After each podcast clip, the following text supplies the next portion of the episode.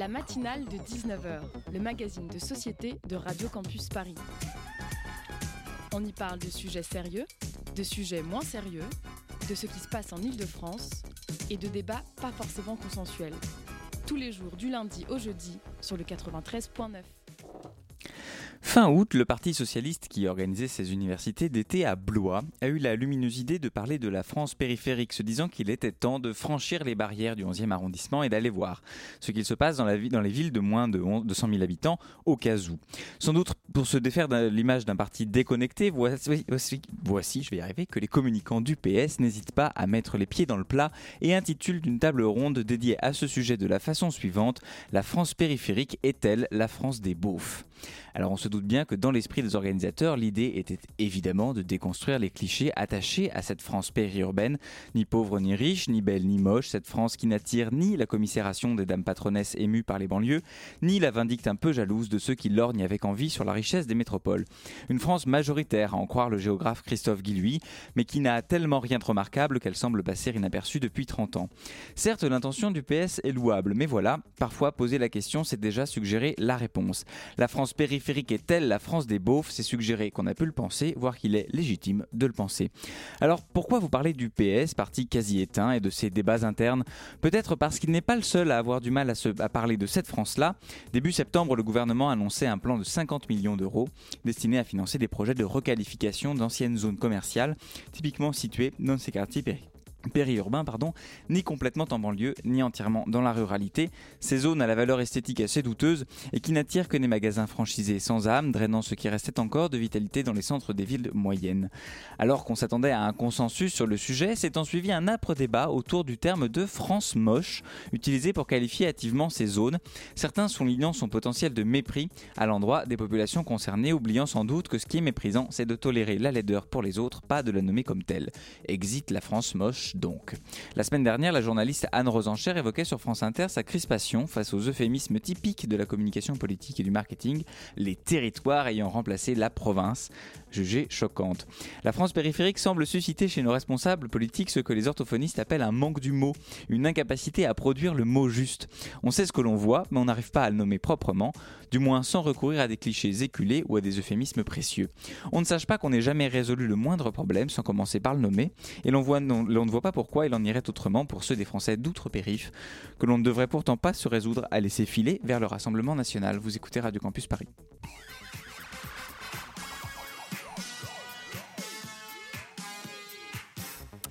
Bonsoir à toutes et à tous, bienvenue dans la matinale de 19h. Ce soir, nous vous parlons de liberté de la presse et de problématiques liées à l'information, avec l'ouverture mardi dernier euh, des États généraux de l'information qui ont donc vocation à ouvrir grand les problématiques de ce secteur, allant de la souveraineté numérique à l'indépendance des rédactions, en passant par le financement de l'audiovisuel public. Christophe Deloire, secrétaire général de Reporters sans frontières depuis 2012 et délégué général de ces États généraux de l'information, sera au téléphone avec nous pour en parler dans un instant. Nous accueillerons ensuite Rosalie Berne qui viendra comme chaque semaine vous parler d'un métier qui ne vous intéressera pas.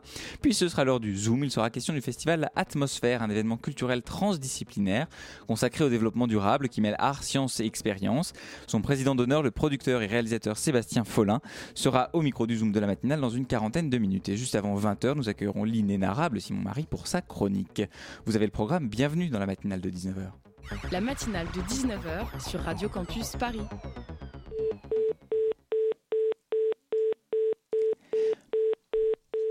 Mardi dernier marquait l'ouverture des États généraux de l'information, sorte de grand-messe voulue par le président de la République pour s'ouvrir à tous les sujets qui concernent actuellement le monde de la presse.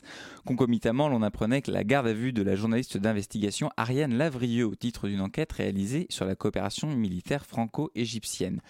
Tout cela alors que le chapitre de la grève de six semaines au journal du dimanche qui a eu lieu l'été dernier euh, était à peine refermé et qu'un nouvel hebdomadaire baptisé La Tribune Dimanche en version papier, soulignons-le, a fait son apparition hier, sorte de concurrence à la nouvelle version du JDD.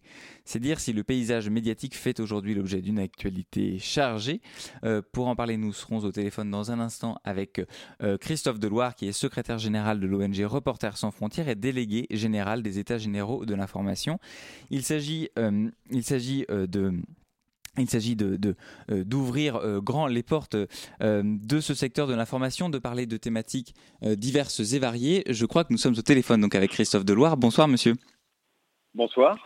Bienvenue euh, au micro de Radio Campus Paris. À mes côtés pour vous interroger, j'accueille Constance Mousseau de la rédaction de Radio Campus Paris. Bonsoir Constance. Bonsoir. Alors première question peut-être euh, pour poser un peu le cadre, euh, on parle liberté de la presse, mais comment est-ce que vous définiriez concrètement cette, liberté de la presse? Par quoi elle, se caractérise finalement? Ah, Ça, ça a été une très grande question historique, c'est-à-dire qu'est-ce que c'est que la liberté de la presse? Le fondateur de l'Inde moderne, Nehru, Gandhi, posait une question. Il disait, est-ce que la liberté de la presse, c'est la liberté des propriétaires de médias, de, avec leur argent, euh, d'obtenir ce qu'ils veulent de la part de ceux qui écrivent? Est-ce que c'est la liberté des journalistes euh, d'écrire ce qu'ils ont dans la tête et qu'ils croient juste? Ou est-ce que c'est la liberté euh, de ceux, des citoyens, des êtres humains qui ont accès? Et on est précisément dans un moment où ces choses-là sont en train de pivoter, où est en train de se développer une notion de droit à l'information qui est d'abord un droit des citoyens, qui est un droit aussi de ceux qui, reçoivent des informations. Euh, et pour que ce droit à l'information euh, fiable, à l'information pluraliste, à l'information indépendante soit validé, soit satisfait, il faut évidemment euh, la liberté de la presse, mais il faut aussi des formes mmh. de, de, méthodologie, d'éthique pour ceux qui, développent des contenus. Et euh, on est dans un petit déplacement historique auquel Reporters sans frontières d'ailleurs a beaucoup contribué parce qu'on a euh, euh, développé un partenariat international signé aujourd'hui par 51 États et où on a développé cette nouvelle conception du droit à l'information qui est en train de prendre beaucoup partout. Et on aimerait aussi euh, dresser un peu l'état des lieux de cette liberté de la presse euh, aujourd'hui, euh, aussi bien à l'échelle mondiale, parce qu'on a des exemples assez évidents qui viennent tout de suite en tête avec des régimes autoritaires comme la Chine, la Russie, où on imagine bien que la liberté de la presse n'est pas au beau fixe, disons. mais il y a certains baromètres, comme celui de Reporters sans frontières d'ailleurs, qui montrent que la situation n'est pas particulièrement plus euh, disons, reluisante en France, dans une moindre mesure évidemment, mais tout n'est pas non plus euh, euh, parfait dans une démocratie comme la France. Oui, alors les choses ne sont pas parfaites en France. je pense qu'en revanche, il, serait faux de dire c'est pas beaucoup plus reluisant. on ne peut pas comparer ce qui se passe dans des pays comme la Chine, la Russie et quelques autres dictatures et ce qui se passe dans un pays comme la France. on est vraiment dans des situations qui sont opposés, ceux qui disent, et de, plus en plus, je l'entends, des gens qui disent, mais en France, c'est comme la Corée du Nord, euh, j'ai envie de dire, euh, ça suffit. À aller passer cinq minutes dans un pays où on peut être emprisonné mm. pour un tweet, où on peut être condamné à 40 ans de prison comme en Arabie Saoudite pour un tweet critique euh, rédigé plusieurs années plus tard, ça n'a rien à voir. Donc ça, c'est la première chose. Deuxième chose, la France, effectivement, elle est 24e au classement mondial de la liberté de la presse, c'est-à-dire que ce n'est pas le premier pays, euh, mais il y a quand même beaucoup plus de pays derrière, parce que dans ce classement mondial de la liberté de la presse, il y a 180 pays, euh, et la France est donc euh, vraiment dans les mieux classés si on regarde à l'échelle internationale et en moyenne internationale. Après, il y a des choses qu'il faut arriver en France, je me rends compte d'ailleurs que je n'ai pas totalement répondu à votre première question sur ce qu'était la liberté de la presse. J'ai resitué la liberté de la presse dans un contexte plus global. Euh, je suis désolé. Euh, mais la liberté de la presse, c'est la liberté euh, pour les journalistes d'agir indépendamment de tout déterminisme, pression, obligation. Enfin, je dis écrire, de mm. produire des informations de manière indépendante, ce qui suppose évidemment une liberté, c'est-à-dire de ne pas être contraint par des risques juridiques voire dans certains pays euh, le risque d'être en prison, euh, voire dans certains pays le risque d'être tué, même si le risque d'être tué existe partout, y compris en France où on a eu Charlie Hebdo, mais, mais il est encore plus fort ailleurs, c'est le fait d'écrire indépendamment des volontés d'un propriétaire, d'un propriétaire ou d'un actionnaire ou d'un partenaire commercial. C'est le fait d'écrire aussi indépendamment de pressions qui peuvent être exercées par certaines parties de la société, euh, euh, par des groupes euh, qui soient associatifs, religieux, enfin par des grandes mouvances. il y a beaucoup de pays où c'est la société aussi qui empêche de, la liberté de la mhm. presse. bref, c'est une multitude de facteurs, mais en gros, où on peut produire avec honnêteté, avec éthique, avec méthodologie des contenus sans interférence abusive ou, pression ou intimidation. Vous parlez justement de, grands groupes euh, qui pourraient euh, appliquer une certaine pression sur euh, leurs journalistes. J'ai l'impression qu'aujourd'hui, on parle surtout de deux grandes menaces qui s'opposent au journalisme libre et indépendant. Il y a d'une part tout ce qui va être, on en parlait, régimes autoritaires qui vont empiéter sur la liberté de parole et d'information, et d'autre part une menace plus latente et insidieuse qui est celle de la concentration des médias, dont Julia Cagé parle beaucoup et alarme énormément à ce sujet-là. Euh, et en fait, ça repose juste sur l'influence qu'aurait euh, euh, l'actionnaire majoritaire d'un groupe ou le propriétaire d'un média sur ce que publierait ou surtout ne publierait pas le, média qu'il possède. Est-ce que ces deux menaces sont perçues à, disons, à part égale par Reporters sans frontières? Est-ce que ces deux menaces qui sont combattues à part égale, est-ce que vos actions concernent ces deux types de phénomènes? Oui, ces deux phénomènes-là et, beaucoup d'autres phénomènes, en fait, parce que les, facteurs de danger, au-delà des deux que vous venez d'indiquer, qui sont deux très prépondérants, il y en a d'autres. Euh, il y a la puissance faramineuse euh, des plateformes numériques, euh, des sociétés technologiques qui possèdent des réseaux sociaux qui, et développent les réseaux sociaux et l'intelligence artificielle. il y a le, euh, le danger venant des, mafias dans de nombreux pays, y compris jusqu'en Europe, euh, où euh, plusieurs journalistes ont été tués. Bref, des facteurs de danger, il y en a beaucoup. On, peut même considérer qu'il y a cinq crises qui affectent le journalisme. Il y a une crise géopolitique, effectivement l'ascendant des régimes autoritaires de plus en plus grands, une crise démocratique avec une polarisation très forte, une crise technologique, le fait que les réseaux sociaux euh, ont tendance à favoriser la désinformation, au-delà de favoriser aussi des formes de communication très positives, euh, une crise économique des médias, c'est-à-dire la dégradation des conditions économiques qui finalement établit la capacité à agir, et une crise de la confiance avec le public. Bref, ça fait beaucoup de crises. Mais sur les deux que vous avez cités, euh, oui, bien sûr, on travaille aussi beaucoup sur les questions de lutte contre l'emprise économique ou l'emprise des intérêts économiques sur les médias. On, l'a abondamment, prouvé lors de l'affaire JDD Bolloré, mais ça fait longtemps qu'on on lutte, qu'on a, on, a fait des enquêtes internationales sur la manière dont les oligarques font leur shopping mm. dans les médias. Bref, c'est des, sujets qu'on s'est saisis. Il y a les prisons visibles, là où sont les journalistes, puis parfois il y a les prisons invisibles, il n'y a pas de barreaux, il n'y a mm. pas de murs, mais il y a des formes euh, de, contraintes très fortes. Mais vous l'évoquiez à l'instant euh, sur l'histoire, la, disons l'affaire euh, autour du JDD et donc, du rachat du, JDD par, enfin qui est la propriété pour l'instant d'Arnaud Lagardère et de son groupe Lagardère Group, mais qui va passer sous, le contrôle du groupe Vivendi, lui-même propriété de Vincent Bolloré. Et effectivement, le dernier, événement en date qui a un petit peu marqué la chronique de, de cette histoire de du JDD, c'est l'arrivée de Geoffroy Lejeune à la tête de la rédaction du journal, euh, qui a entraîné une grève assez, euh, longue, six semaines, euh, le départ de très nombreux journalistes au, moyen d'un guichet ad hoc créé pour faciliter leur départ vers d'autres, médias, et la création d'ailleurs ce dimanche d'un nouvel hebdomadaire baptisé La Tribune Dimanche, dont, dont, le premier numéro est donc paru hier, qui est d'ailleurs le premier journal papier à paraître, enfin en tout cas à être inauguré depuis 2013, je crois, ou 2010.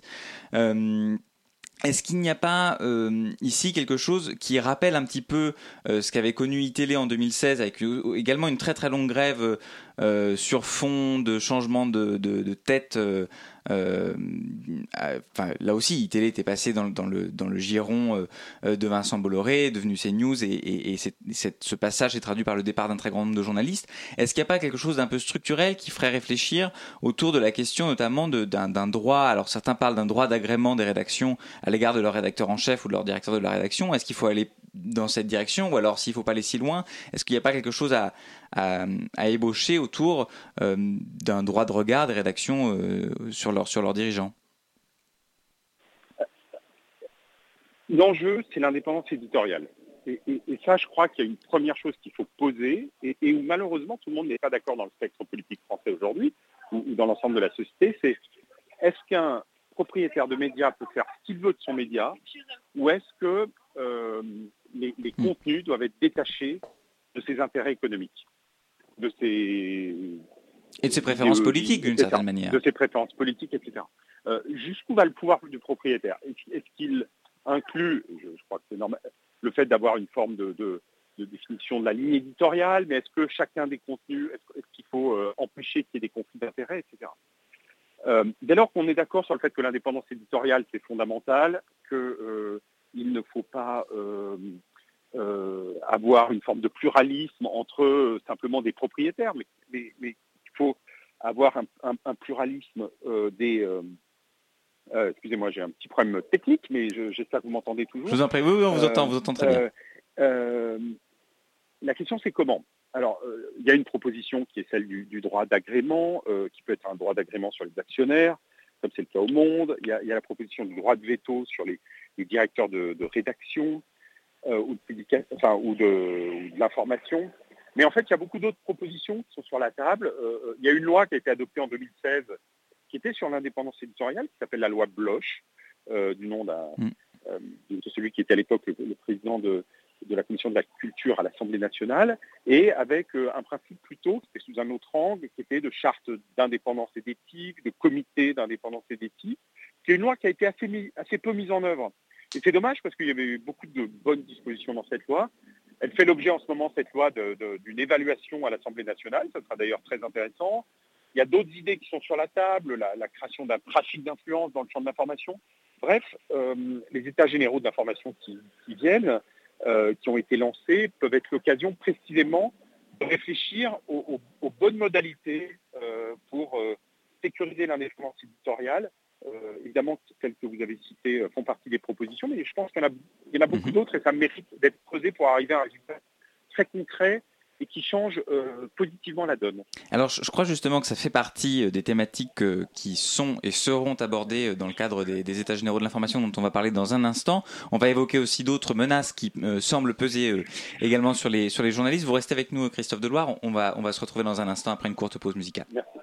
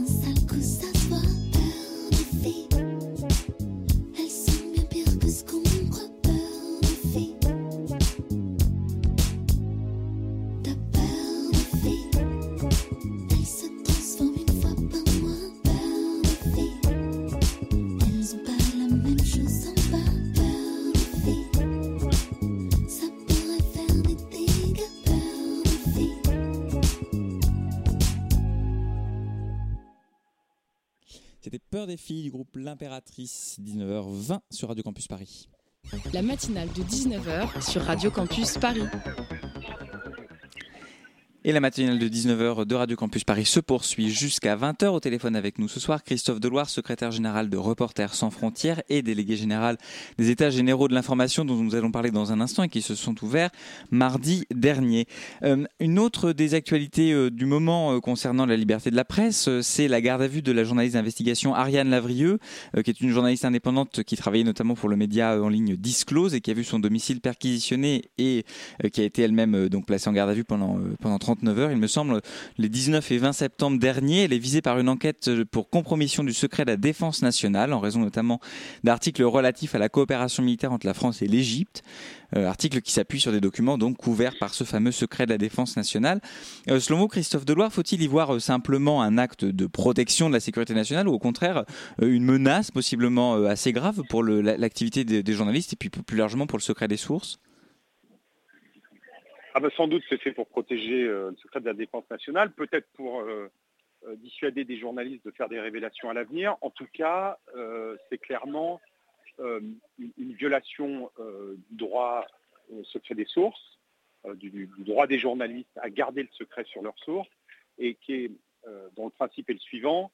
on n'a pas le droit, sauf cas très exceptionnel, mais j'y reviendrai, de passer, d'obliger un journaliste à révéler ses sources de passer par son matériel ou par son appartement en le perquisitionnant pour identifier une source. Et ça, c'est un enjeu majeur pour la liberté de la presse parce que euh, s'il n'y a pas de secret des sources, au fond, on, on va euh, vers une dérive, vers des sources officielles et pas euh, vers des sources qui parfois trahissent des secrets pour révéler des informations d'intérêt général. Là, c'est clairement une enquête d'in- d'intérêt général. Et du point de vue de Reporters sans frontières, je parle au nom de Reporters sans frontières, Mhm. Évidemment, là, on était dans euh, euh, un- un- une interprétation abusive de la loi. Le problème, c'est que la loi, elle prête à interprétation abusive. On a une loi de 2010 Mm. qui, qui précise que le secret des sources des journalistes euh, est, est gardé, sauf dans certains cas qui relèvent de, et ça c'est la notion juridique, l'impératif prépondérant d'intérêt public. Et voilà une notion qui est extrêmement large, beaucoup trop large, et qui fait que là, en l'espèce, une juge d'instruction, parce c'était une juge d'instruction qui était saisie de l'affaire sur une place du ministère de la Défense, mais c'est une enquête de justice, a euh, euh, autorisé, euh, sinon ordonné cette perquisition, cette garde à vue, cette saisie matérielle. Et, ce que Reporters sans frontières réclame depuis longtemps, c'est que la loi soit revue. Il y a d'autres problèmes dans la loi, c'est que euh, il n'y a pas de sanction en cas de violation. Euh, ceux qui euh, interprètent la loi sont ceux qui agissent, c'est-à-dire il n'y a même pas de décision euh, a priori en amont. Bref, on réclame une, une, refonte de cette loi. Il faut dire qu'une nouvelle loi, on avait obtenu satisfaction avant, à la fin du, premier et seul mandat de François Hollande, on avait obtenu satisfaction avec l'adoption d'une nouvelle loi.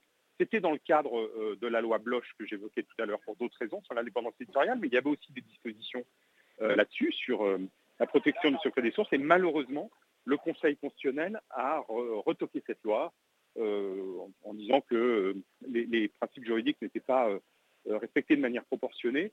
Bref, on, on est revenu à zéro et les États généraux, je, je, je l'ai dit On va y cette fois-ci venir. en tant que délégué des, Mm. États, de- des États généraux, en tant que délégué général, placeront à l'agenda cette, cette question-là, qui est évidemment une question importante et qui, qui a choqué de manière assez large, je crois. Constance. Comme promis, et puisque vous m'offrez un... Comme promis, puisque vous m'offrez une, transition toute trouvée, euh, nous allons en venir aux États généraux de l'information, un projet qui a été euh, évoqué pour la première fois par Emmanuel Macron lors de sa campagne présidentielle de 2022. Euh, ils ont été officiellement lancés mardi dernier, et vous en êtes, vous le disiez, le délégué général. Le comité de pilotage des États généraux est présidé par Bruno Lasserre, qui est l'ancien vice-président du Conseil d'État et qui est actuellement président de la commission d'accès aux documents administratifs. Alors les sujets de débat sont larges, entre intelligence artificielle, sources de financement pour les chaînes de l'audiovisuel public, aide à la presse, indépendance des rédactions et j'en passe. Euh, cinq groupes de travail comptant 7 à 8 experts chacun seront euh, formés, euh, donc intitulés Souveraineté et indépendance, Citoyenneté et démocratie ou encore Avenir des producteurs de l'information. Alors quels sont les objectifs de ces états généraux de l'information? Quels sont vos espoirs, éventuellement vos propositions? Qu'est-ce qu'on peut en attendre? Ce qu'on attend, c'est une stratégie, un plan d'action pour la France sur euh, l'ensemble des questions informationnelles. Pourquoi? Il y a eu un bouleversement de notre, euh, qu'on appelle euh, l'espace public. Euh, pas l'espace public au sens de la rue, l'espace public au sens de euh, cette place virtuelle euh, médiatique où on échange les idées, les opinions, les informations. Euh, cet espace public, qui était d'abord composé euh, historiquement de l'espace des médias, euh, il y avait euh, des formes de règles, qui étaient des règles positives au sens euh, où euh, la loi peut favoriser des choses positives en matière d'indépendance de l'information, d'honnêteté de l'information, de pluralisme. Le problème, c'est qu'aujourd'hui, on vit dans un monde où ceux qui définissent les règles de cette place publique, de cet espace public, de cet espace informationnel, c'est les plateformes numériques. Et, et, qui ont changé la donne, et on a vécu une forme de mondialisation de l'espace informationnel. La place du village, pendant longtemps, elle a été nationale. Maintenant, elle est internationale. Alors, il y a des choses très positives. Euh, L'information n'a jamais aussi, passé aussi facilement les frontières face au régime despotique. Mmh. C'est évidemment extrêmement utile. Euh, euh, les réseaux sociaux ont des vertus très grandes. Mais dans les démocraties, ça a provoqué euh, un effet un peu différent. C'est-à-dire que l'information fiable conduit dans des dans des conditions d'indépendance, de prohibition des conflits d'intérêts, euh, euh, avec le souci de, de, de la vérité, de, de chercher l'exactitude, etc., elle s'est trouvée en concurrence directe avec toutes sortes de contenus, euh, certains très bien, il y a des choses absolument formidables, des chaînes sur YouTube, des chaînes scientifiques qu'on n'aurait pas vues avant, et donc il y a des apports très grands, mais il y a aussi une espèce de, de concurrence déloyale qui favorise la désinformation, la propagande, etc. Et la question, c'est qu'est-ce qu'on fait de notre espace public aujourd'hui? Et c'est pour ça que le périmètre des États généraux est très large. L'enjeu, c'est d'y travailler collectivement, euh, les professionnels, les citoyens, mmh. le monde de la recherche, pour euh, reconstruire une, euh, là, un plan d'action sur qu'est-ce qu'on doit faire pour avoir un espace public démocratique, mmh. Avec des règles qui relèvent du bien commun, acceptées par tous. Après, mmh. une fois qu'on a défini les règles du jeu, chacun joue le jeu comme il veut, et évidemment dans l'aspect de la liberté d'expression. Oui, alors on comprend bien que l'objectif et le, le, disons le cadre de ces états généraux est assez large et donc assez vaste avec des sujets qui sont assez euh, euh, vraiment qui, qui euh, brassent large comme on dit. Euh, mais, mais comment faire? On voit que c'est un exercice euh, un peu participatif. Vous évoquiez euh, l'idée de, de, participation citoyenne. Il me semble qu'il y aura des événements qui seront labellisés généraux de l'information avec le recueil aussi de contributions citoyennes comment est-ce que vous comptez euh, faire pour que cette participation, ou en tout cas ce grand débat, euh, ne, reste pas au stade simplement de la, déclaration d'intention, ou en tout cas de, euh, de, de, des grandes idées, mais que qu'on qu évite d'une certaine manière l'écueil de grands exercices de concertation comme la Convention citoyenne pour le climat, ou des, choses qui en sont restées finalement assez à l'état de proposition ou de recommandation, mais qui n'ont pas nécessairement pu avoir une, traduction concrète, ou en tout cas pas à la hauteur de ce qui avait été espéré bah, La première chose, c'est euh, en ayant une très, large participation, en, organisant le processus, euh, euh, en faisant en sorte que tous ceux qui formulent des propositions, et il y a beaucoup de structures, parfois totalement opposées, avec des propositions contradictoires, mais qui formulent des propositions. Et donc, c'est en mettant tout ça sur la table, en le prêtant à la délibération, à la délibération entre professionnels, à la délibération entre citoyens, entre citoyens et professionnels, pour arriver euh, à, à, dégager des propositions euh, dont chacun perçoive euh, qu'elles sont dans le sens de l'intérêt général. C'est-à-dire, nous, il ne nous revient pas de décider. Le, le, notre comité de pilotage indépendant n'a pas à se substituer ni au gouvernement, ni au Parlement, ni à quelque autre institution. Mais il y a quand même un pouvoir de la proposition. Et moi, je me suis rendu compte dans ma vie de, de directeur d'ONG à Reporters sans frontières que mmh euh, celui qui formule des propositions, euh, il a souvent beaucoup plus d'influence que celui qui critique euh, ce qui se passe de mal et, et, et, et qui a, peut avoir un, un, un, pouvoir très fort comme ça. Euh, donc l'enjeu là, c'est qu'on arrive à dégager des choses qui, qui sont cohérentes.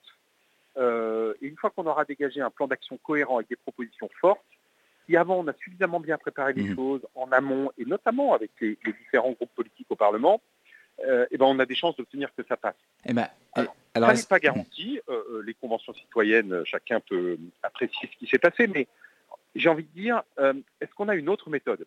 Est-ce qu'il y a mieux? Je ne crois pas du tout. Eh bien, et, et, je crois qu'aujourd'hui, moi j'entends qu'il y a beaucoup de mmh. participants veulent à participer, en fait, qui ont envie et qui auront toute leur place pour être dans les états généraux, fournir des contributions. Ça sera un processus très ouvert et c'est quand même la meilleure moyen, le meilleur moyen d'obtenir à la fin quelque chose. Eh bien, nous, nous, nous, nous pourrons suivre ça, puisque il me semble que ces états généraux euh, se poursuivent jusqu'en décembre. En tout cas, le recueil de, de, de ces réflexions se poursuit jusqu'en décembre. Et puis après, il y aura toute une phase de maturation, il me semble, au début de l'année euh, 2024. En tout cas, merci beaucoup à vous, Christophe Deloire, d'être passé au micro de la matinale de 19h. Merci beaucoup, j'étais ravi, j'étais ravi d'être avec vous. Je rappelle, bah, nous aussi, c'était un plaisir partagé. Je rappelle qu'en plus euh, d'être le secrétaire général de Reporters sans frontières, vous assumez donc également la fonction de délégué général des États généraux de l'information, ouvert mardi dernier, qui se poursuivent donc jusqu'en décembre. Merci beaucoup et bonne soirée à vous. 19h passées de 31 minutes à l'écoute de Radio Campus Paris. Tout de suite, un disque sur le 93.9.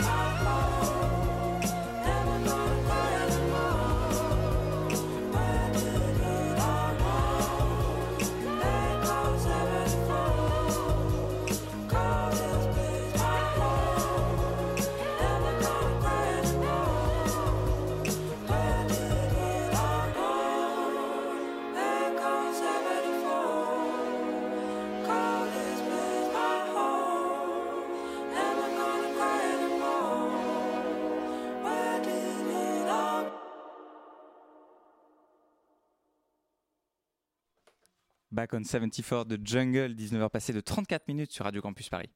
La matinale de 19h sur Radio Campus Paris. Et c'est le et c'est l'heure de la minute métier, bien sûr. Minute métier proposée par Pôle d'emploi, un service non agréé de l'État. Dans un monde en pleine évolution des emplois, on retrouve donc notre rubrique préférée à la recherche d'un métier qui ne vous intéressera pas et on retrouve Alice. Bonsoir Alice, vous avez un métier particulier, pouvez-vous nous en parler? Merci beaucoup de m'avoir invité. hein. Je sais que vous avez beaucoup de choix. Après, vous inquiétez pas, je vais pas trop tarder, hein, parce que je sais qu'il y a plus intéressant que moi. Par exemple, ce soir, vous avez quand même reçu de sacrés invités. D'ailleurs, je vous, je vous invite à inviter un collègue qui parle beaucoup mieux de moi que de mon sujet. Voyons, nous sommes ravis de vous avoir parmi nous, vous êtes quand même psychologue. Oui, mais vous savez, je travaille sur le syndrome de l'imposteur. euh, C'est pas un sujet qui sauvera des vies non plus.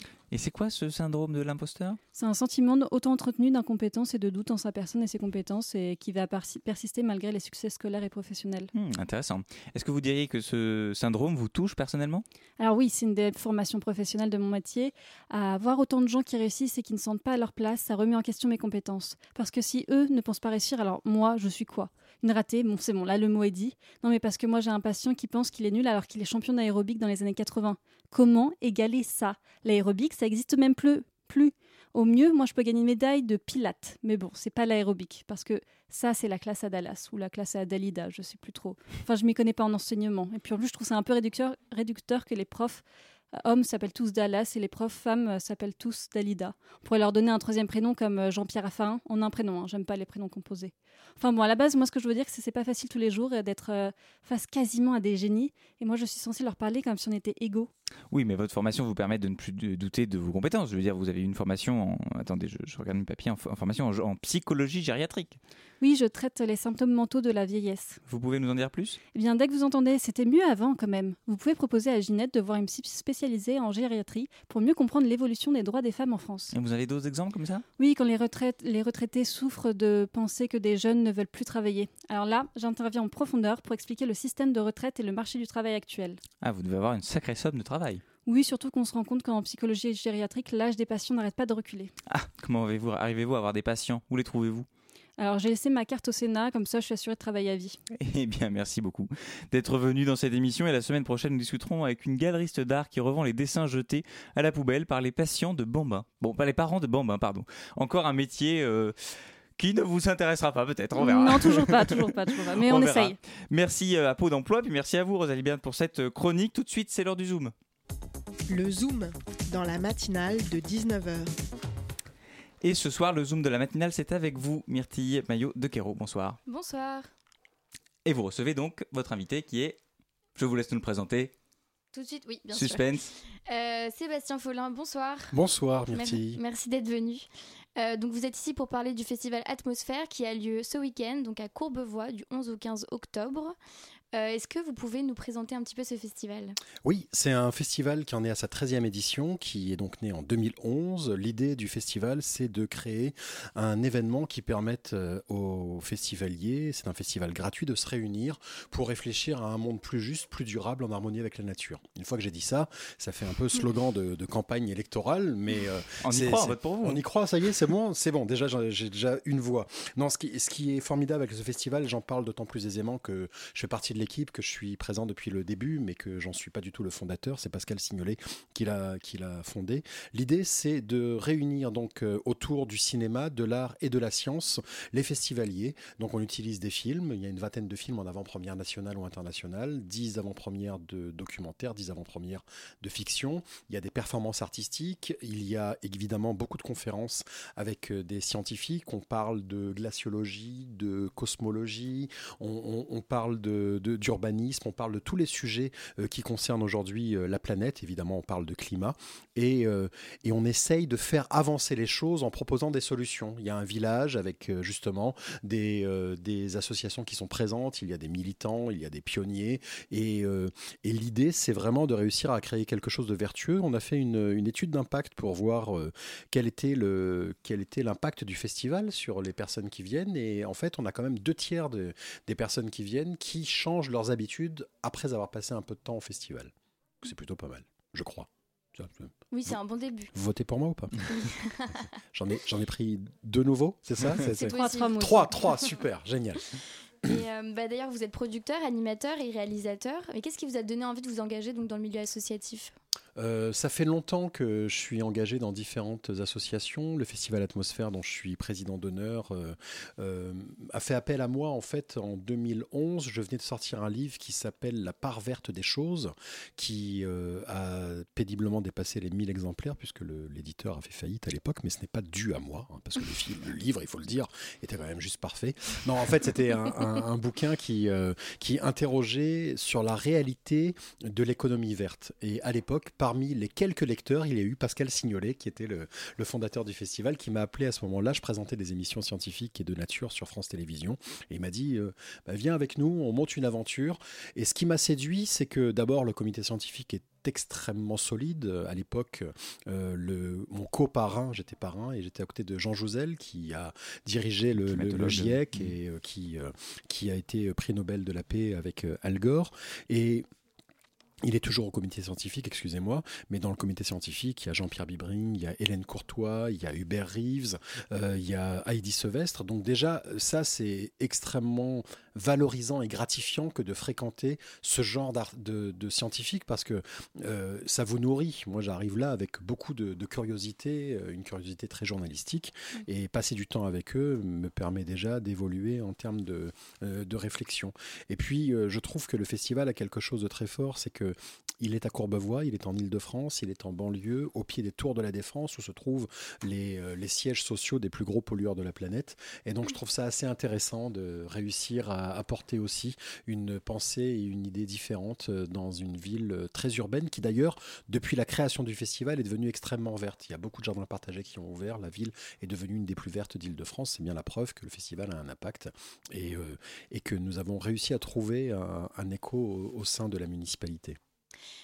Et euh, donc oui, le festival, il a un impact, mais quelle est l'affluence euh, à peu près euh, chaque année de, personnes? On a une vingtaine de milliers de personnes qui viennent. C'est un festival gratuit. Il est sur cinq jours, mercredi, jeudi, vendredi, samedi, dimanche. On a un village, il y a des ateliers pour les enfants. Il y a, le village est de plus en plus fréquenté parce que maintenant on a des, concerts. Là, cette année, on a le, Greenwashing Comedy Club qui fait des, interventions. On a les artistes de la RATP qui viennent chanter. Puis après, vous pouvez venir boire un verre, manger une pizza. Il y a des ateliers pour les, pour les gosses. Il y a même des ateliers pour les adultes. Il y a des expositions. Ça, c'est vraiment le lieu de convivialité qu'on a créé. Et puis après, eh bien, toute la journée, toutes les journées, sur trois salles, à Belgance, Carpeau et le centre événementiel, il y a des films toute la journée qui Mm. sont diffusés également gratuitement, certains euh, en avant-première euh, internationale, certains en avant-première nationale.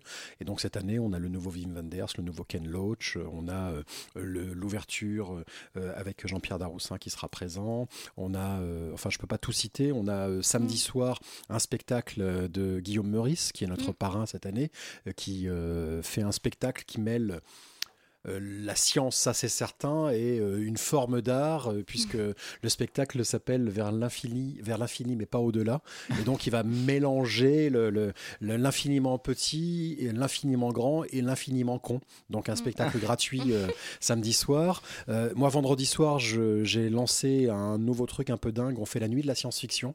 Donc de, de 20h30 à 6h30 du matin, on va diffuser quatre films toute la nuit qui sont en rapport avec la ligne éditoriale du festival, bien sûr. On va parler d'in- d'intelligence artificielle, de notre place dans l'univers, d'exploration euh, spatiale, de- d'épuisement des ressources.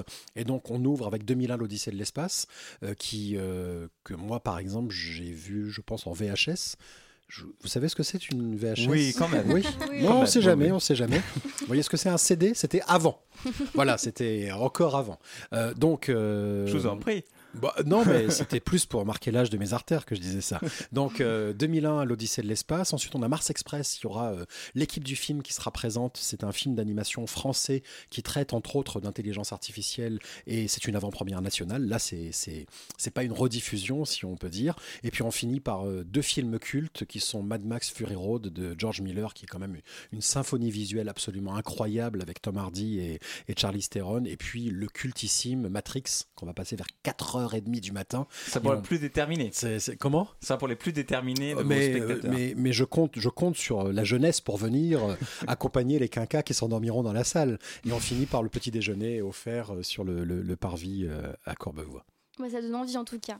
Et euh, en termes de concours, donc euh, j'ai regardé, enfin apparemment donc Mhm. vous faites également des concours, euh, des tables rondes. Comment Oui. se passe Est-ce que tout le monde peut participer? C'est ouvert Alors, il y a deux choses. Les tables rondes, elles sont à destination du public, mais là, on invite évidemment des personnes en rapport avec les films qu'on diffuse. Donc, on va évidemment, les films sont dans la thématique du festival, donc sur toutes ces questions très très larges du développement durable, puisque les piliers du développement durable sont l'écologie, l'économie et le social. Donc là, vous imaginez bien qu'on peut toucher à beaucoup, beaucoup, beaucoup de sujets. Et puis les concours, on a euh, lancé il y a un peu moins de dix ans les parcours nouveaux récits. Et là, on a tous les ans des concours de courts-métrages, concours de synopsis de longs-métrages et concours de synopsis de séries.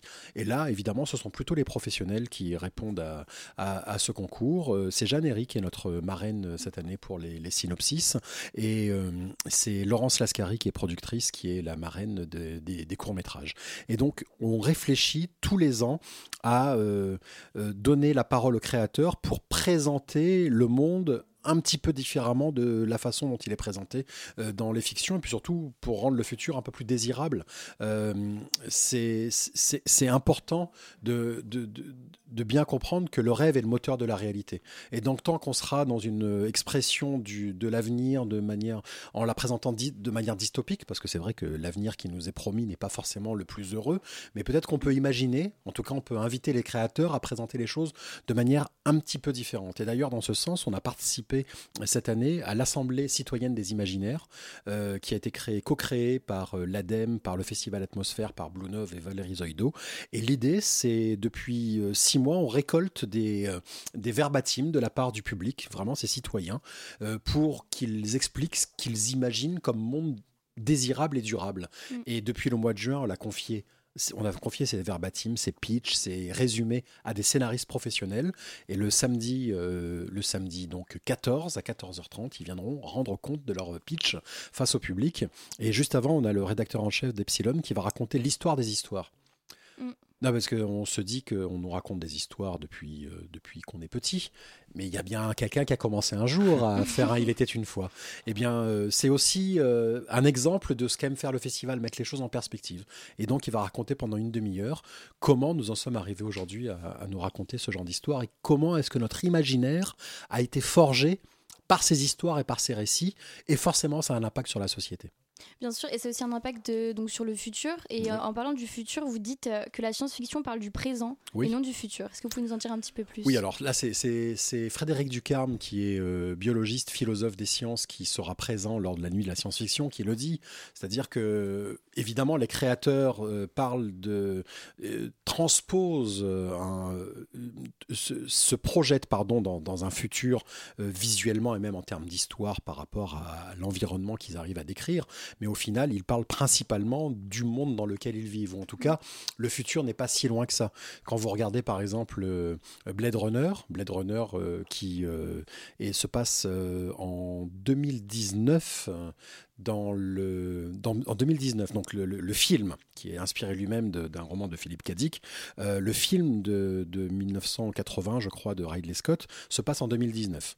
Et euh, quand vous regardez ce qui est décrit, alors en effet, euh, le, Los Angeles décrit à l'époque ne ressemblait pas à ça. Mais en revanche, ce qui se passait dans les relations sociales se passait déjà à Los Angeles. Et, et ce qui est assez troublant, c'est quand vous regardez le Los Angeles qui est présenté euh, par euh, Ridley Scott euh, dans son film de 1980 et qu'il imaginait 2019, le Los Angeles de 2019, donc notre Los Angeles d'aujourd'hui, il ressemble beaucoup à ce qu'il avait décrit, c'est-à-dire avec des écrans partout, des gens qui vivent malheureusement dans la rue et, euh, et une population, et ça par contre c'est plutôt positif, multiethnique comme il l'a décrite. Et euh, alors pour, pour poursuivre, euh, vous êtes donc président d'honneur euh, du festival. En quoi consiste votre rôle donc pour l'organisation? Est-ce que vous avez choisi les parrains marraines euh, Alors moi, je- je- je- j'accompagne le, le- le- le travail de, de toute l'équipe qui est nombreuse et qui travaille euh, au quotidien dessus. Et puis surtout, moi, ça me permet de, de- de- de faire le cake un peu. C'est-à-dire que quand je me présente, je dis bonjour, je suis président d'honneur, euh, chanter. Et regardez, ils sont tous à me regarder là, derrière, derrière la vitre. Derrière la vitre du Et puis je studio, prends, voilà. et puis, puis je prends Vous ma grosse voix. public. Bonjour, je suis, je suis président d'honneur. Non, mais blague à part, c'est- c'est c'est en effet, euh, euh, c'est aussi une responsabilité, parce que moi, je suis présent avec euh, l'ensemble des équipes sur la préparation, et puis surtout, je suis très présent pendant le festival. C'est moi qui présente les soirées d'ouverture, de clôture, et différentes soirées pendant le soirée ou même après-midi pendant le festival. Donc, euh, je suis là aussi pour euh, pour l'incarner, mais je dis ça avec beaucoup d'humilité, c'est-à-dire que je suis là pour euh, créer du lien avec le euh, avec le public qui vient. Il faut dire que vous êtes un visage connu euh, de, de l'audiovisuel français, donc ça Mm. facilite aussi d'une certaine manière, je pense, le, le, le contact et la connaissance de ce, de, ce, de ce festival. En tout cas, merci beaucoup euh, euh, d'être passé par euh, la Merci, matinale et merci à Myrtille euh, Maillot de Quero d'avoir animé ce Zoom. Il est 19h passé Je, de je vais, je vais me 49 coucher. Ah, c'est le- c'est l'heure de... Ah bah oui, vous vous réveillez, moi forcément je me fini, couche. oui, bah C'est un, décalage, un décalage temporel. En tout cas, Merci merci, beaucoup, beaucoup d'être passé chez nous.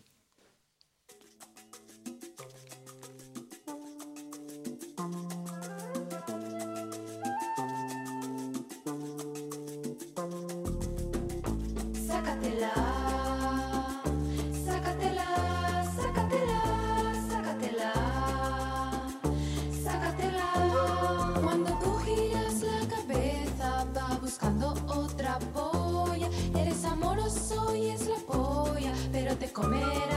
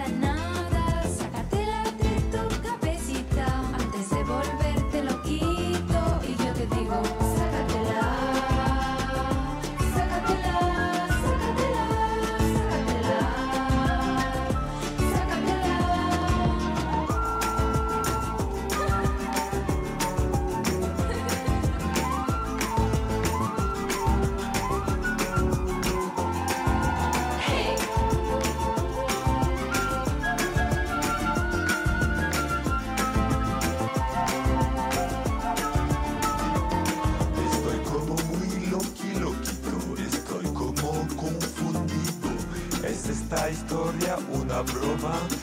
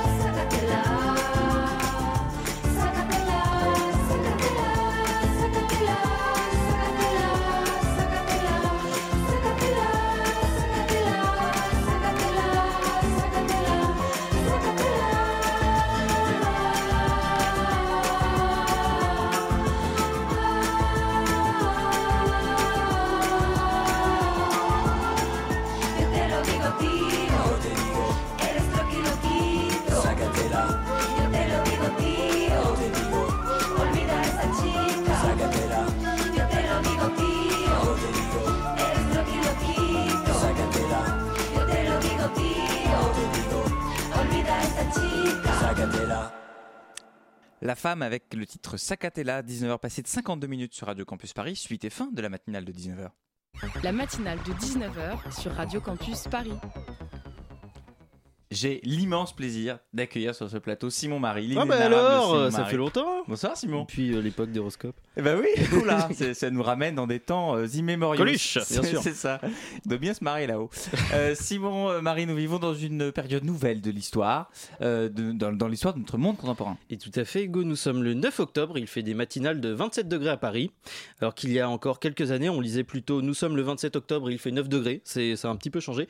Un phénomène aussi déroutant que hier, euh, dimanche, à Menton-Saint-Bernard en Haute-Savoie, où s'est tenue la fête du boudin. Ah.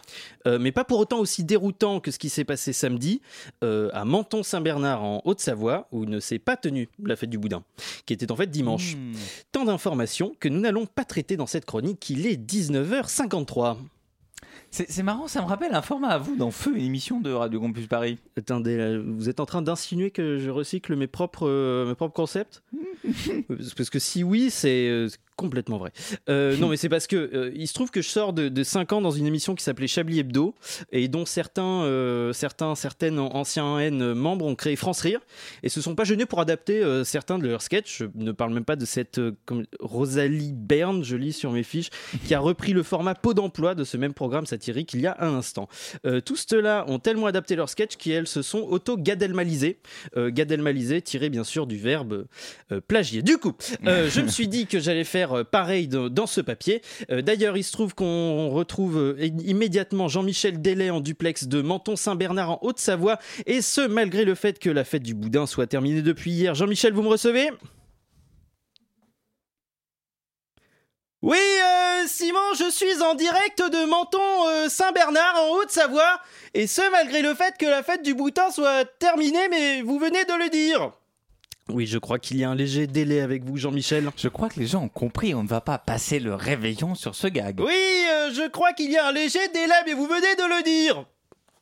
Effectivement, on reviendra vers vous dès que la connexion sera mieux équipée par nos équipes. Merci Jean-Michel. Bon, c'est bon, on peut passer sur le vrai sujet qui a marqué le monde ce week-end? Oui, bah ça va, j'y viens. De rien, Simon Oui, j'y- viens. C'est juste que, euh, c'est-à-dire, euh, c'est un sujet clivant. Vous entendrez donc euh, que ça fout une légère pression. Euh, bon, dans, dans la mesure où nous sommes dans la seule matinale au monde qui se passe à l'heure de l'apéro, ce serait le comble que j'ai pas de pression rapport à la, bière. La, pr- la Simon pression, oui, oui, bah ça va, je me lance. Allez, c'est parti. Effectivement, vous le disiez Hugo en, en introduction de ce papier, ce week-end, la face du monde a changé. Elle a jamais a changé à jamais puisque pour la première fois depuis 1948, la personne qui a fait l'objet du dernier complément d'enquête n'est pas dans le top tweet français euh, quatre jours après la diffusion du dernier complément d'enquête. Et là, on est dans on est dans l'étonnement. euh, on est dans l'étonnement puisque Sophia Chikirou, qui a donc fait l'objet d'une investigation dans l'émission de, de France 2, euh, la, la femme qui murmure euh, à l'oreille de Jean-Luc Mélenchon, est devancée euh, dans les trends Twitter par surprise le hashtag Israël. Spoiler alerte, le hashtag Hamas. Et là, ça étonnera beaucoup moins d'auditoris, le hashtag King Jouet. Histoire vraie. C'est vraiment, euh, il y a vraiment euh, King Jouet euh, sur, dans le top Twitter. Bah oui, c'est déjà l'heure d'annoncer les promos de Noël. Pas les promos de Noël 2023, on s'entend, mais bien les promos de Noël 2024, tellement nos sociétés consuméristes anticipent à outrance cette fête laïque, mais pas trop. Mais en tout cas, c'est fou parce que si on en croit Twitter, une attaque de pays par une organisation terroriste peut faire passer une personne de l'affaire qui va faire chuter le leader de la gauche à quelqu'un de relativement discret dans le paysage médiatique. On n'entend plus beaucoup parler depuis, depuis samedi. Imaginez si la même attaque du Hamas avait eu lieu en 2012. euh, Jérôme Cahuzac serait peut-être, pourquoi pas, président de la République. Euh, imaginez la même chose pour, pour Nicolas Sarkozy. Il aurait été ré... Non, bon, il aurait fallu plusieurs frappes du Hamas pour passer sous silence toutes les conneries de Sarkozy. Bon, genre autant de frappes qu'il y en a eu euh, d'Israël sur le peuple palestinien. Ah là là, ça, ça clive, ça clive. Bon, d'ici là, c'est Chikirou qui peut se faire euh, discrète, en dépit euh, des soupçons qui tournent autour d'elle dans son implication dans l'affaire des comptes de campagne de la FI en 2007, l'ensemble de son œuvre aux médias et ses comparaisons de Fabien Roussel à Jacques Doriot, le communiste collabo de la période que vous devinerez. Qu'est-ce que c'est con d'ailleurs, cet, cet esprit de, de comparer tout le monde à n'importe qui? Loin de moi l'idée de nier les tendances de droite qu'on peut potentiellement trouver à Fabien Roussel, j'en trouve moi-même euh, une ou deux, mais là on en arrive à devoir le défendre à force de le voir comparé à un nazi. D'une manière générale, je trouve euh, ça un petit peu con, euh, le jeu des, comparaisons. Ça, dépersonnalise un sujet, ça le vide pour l'étouffer sous un, poids de l'histoire préexistant. Par exemple, depuis l'attaque d'Israël par le Hamas, tout le monde en parle comme le 11 septembre d'Israël. Direct, sans détour, seulement trois jours après ce qui s'est passé, comme si le, le poids de l'histoire était plus important que les vies, euh, celles qui ont été prises il y a trois jours par des terroristes, qui volent par la même euh, occasion la cause des Palestiniens et des Palestiniennes en tuant des gens dont la partie a mis fin à leurs rêves. Jeu de mots.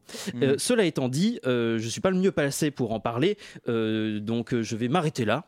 Surtout que là, je me sens comme une solution proposée par l'ONU. Je suis dans tous mes deux états. Merci beaucoup Simon, Marie pour cette euh, chronique. Évidemment, on a bien, bien sûr une pensée pour, pour, euh, pour ce qui se passe en, en Israël. Rosalie, vous vouliez dire quelque chose ça, je peux plus rien dire. Non, mais continue. C'est pas très grave. Non, mais en tout cas, merci beaucoup. Et puis, effectivement, euh, voilà, c'est aussi bien d'en parler et de prendre le parti d'en rire. Ainsi s'achève cette matinale de 19h. Avant de se quitter, remercions tous nos invités du soir, Christophe Deloire et Sébastien Follin, ainsi que toute l'équipe de cette émission, sans qui nos micros resteraient bien décidément bien tristes. Coordination Héloïse Robert, réalisation Gabriel Bayer. Merci également à nos journalistes et chroniqueurs de talent, Constance Mousseau, Myrtille Maillot de Quero, Rosalie Berne et Simon Marie. Merci à vous. Euh, vous pouvez bien évidemment écouter ou réécouter cette émission en vous rendant sur le site de Radio Campus Paris, radiocampusparis.org ou sur la page de euh, Facebook de la matinale de 19h, il me semble. Euh, tout de suite, c'est scène ouverte, l'émission de théâtre. La matinale revient pour sa part demain à la même heure, 19h. D'ici là, passez une très belle soirée à l'écoute de Radio Campus Paris.